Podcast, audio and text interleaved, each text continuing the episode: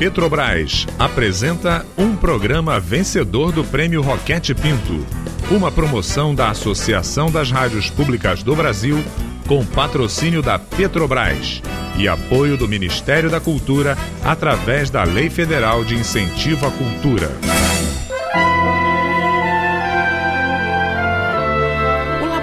Aberto de interatividade da UFSCar, tenho o prazer de convidá-los para ouvir, a partir de agora, a radiodramaturgia Verdades Inventadas.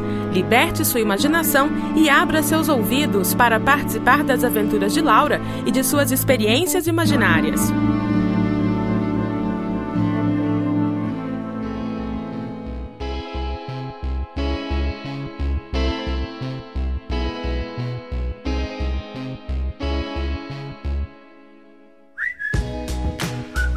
No episódio anterior, Laura parte para uma viagem imaginária, na companhia de sua tia Clau, Einstein e Newton.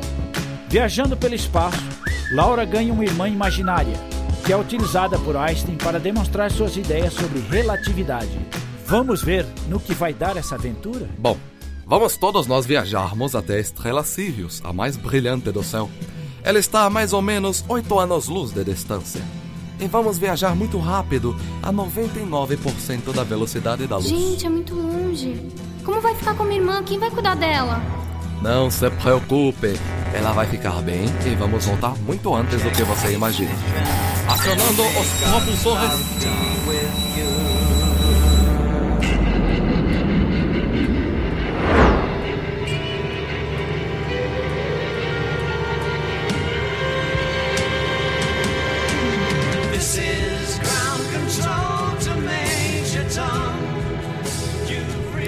Que rápido! Mas quanto tempo vai demorar a nossa viagem? Ora, minha querida, essa conta é fácil. Como estamos quase viajando na velocidade da luz, vamos gastar oito anos para ir e oito anos para voltar, ou seja, 16 anos. Bem, meu carro Newton, eu acho que você está equivocado. Como assim? Calma e vou lhe mostrar. Vamos mandar um sinal luminoso para a Hannah que ficou lá na Terra. Veja, a luz se propaga com sua velocidade estrondosa. Agora me responda uma coisa. Quando essa luz alcançar Hannah, vocês acham que ela vai ver a luz com a mesma velocidade que nós? Não, eu acho que não. É como um carro na estrada.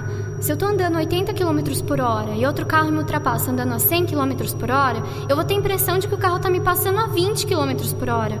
É uma questão de referencial, não é, Newton? Viu só? Agora quem é o grande cientista? Até a jovem Laura sabe aplicar bem as minhas leis? Mas vocês estão enganados. A velocidade da luz vista pela Hannah será exatamente a mesma que nós vemos, independentemente da velocidade que ele esteja viajando.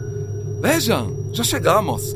Veja como é bonita a estrela Sirius. Uma gigante azulada. Quanto tempo passou? Para nós, apenas um ano.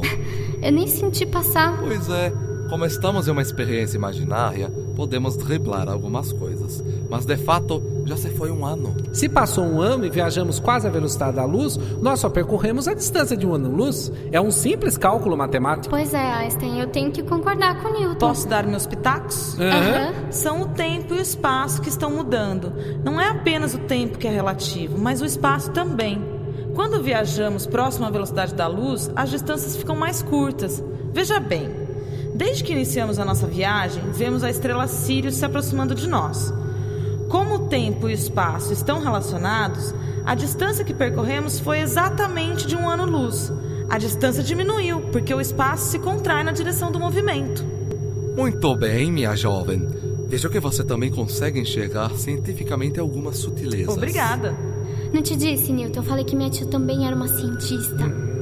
Podemos dizer que o tempo é diferente para cada um. Ou seja, passa mais devagar para um objeto que viaja em uma grande velocidade o tempo deixa de ser absoluto. Seu ritmo varia de acordo com a velocidade com que estamos viajando. Da mesma maneira, os espaços em que nos deslocamos ficam mais curtos para compatibilizar essa maneira mais lenta com que o tempo está passando. Nossa, que coisa legal! Andamos mais rápido e o tempo passa mais devagar. Pois bem, vamos voltar para a Terra. Como vamos voltar com a mesma velocidade, gastaremos apenas mais um ano. Em uma experiência imaginada pela Laura, Veja, já chegamos. Cadê a Hannah? Ela está ali. Como? Aquela menina ali não é a Hannah, ela tem a minha idade. Pois é, Para nós, a viagem durou dois anos, mas para quem ficou durou 16 anos. Por isso que Hannah agora tem 16 anos. Nós e a nave estamos na mesma velocidade. Portanto, todos sofrem o mesmo efeito e, portanto, o tempo passa mais devagar para os que viajam. Nossa, fantástico! A gente fez uma viagem no tempo, mas pro futuro. Impressionante. Bato palmas para você, Dr. Einstein. Entende agora que é tudo uma questão de referencial, meu caro Newton? Inclusive, seria impossível chegar aqui sem suas reflexões. Ah, meu caro, mas você foi muito além do que eu poderia sequer imaginar. Ai, agora começou a rasgação de seda. Hum, mais uma vez estou vendo um pouco de Laura e Marquinho nos dois. Para nós, o tempo passou mais devagar do que para as pessoas na Terra. Continuamos como estávamos e as pessoas aqui e no resto do universo envelheceram normalmente. Imagina só o que a mulherada na Terra não faria para conseguir que o tempo passasse mais devagar. Por certo. Mas tudo que a gente fez aqui não resolveu meu problema. Eu queria viajar para o passado, não para o futuro. Hum, bem, aí é que está o problema. Podemos viajar somente para o futuro e não para o passado. Ué, como assim? Bom, para que você voltasse no tempo, seria preciso viajar a uma velocidade maior que a da luz. Interessante. Mas isso é impossível. Agora complicou de novo.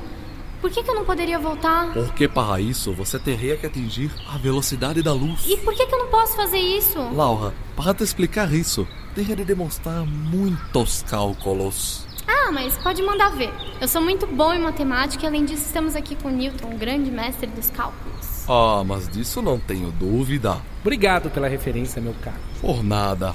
Mas para simplificar, basta dizer que seria impossível obter energia suficiente para conceber essa empreitada. Quanto mais rápido viajamos, mais energia é necessária. Precisaríamos de uma energia infinita para atingir a velocidade da luz. Talvez exista uma outra forma de voltar, meu caro Einstein. Ué, quem é esse? Uau, é o Stephen Hawking. Já sei, mais um cientista maluco. Agora são quatro para me atormentar. Muito bem-vindo, Hawking.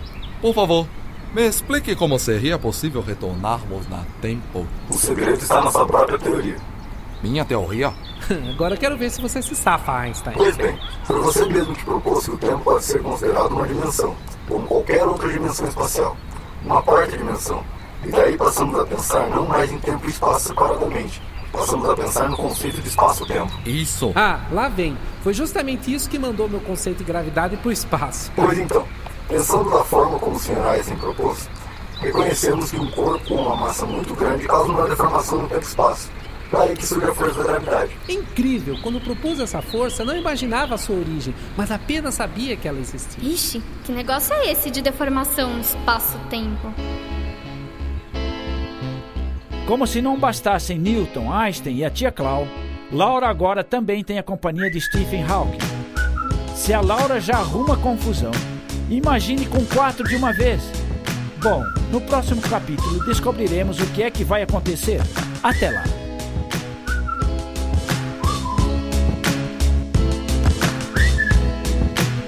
Se você quer saber mais sobre as verdades inventadas da Laura, entre no seu blog e acompanhe por lá os textos de nossa querida personagem em suas reflexões sobre suas experiências imaginárias e os personagens que encontrará ao longo da nossa radionovela.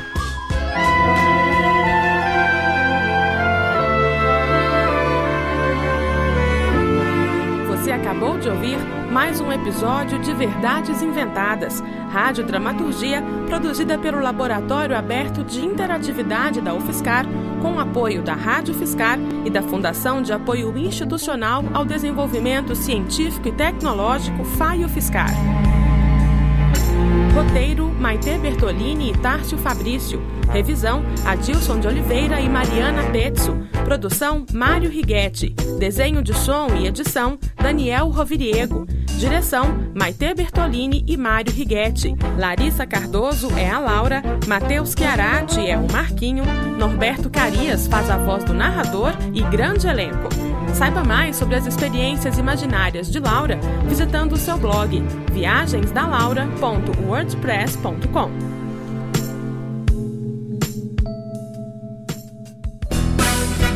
Este programa foi um dos vencedores do Prêmio Roquete Pinto, uma promoção da Associação das Rádios Públicas do Brasil, com patrocínio da Petrobras com apoio do Ministério da Cultura através da Lei Federal de Incentivo à Cultura.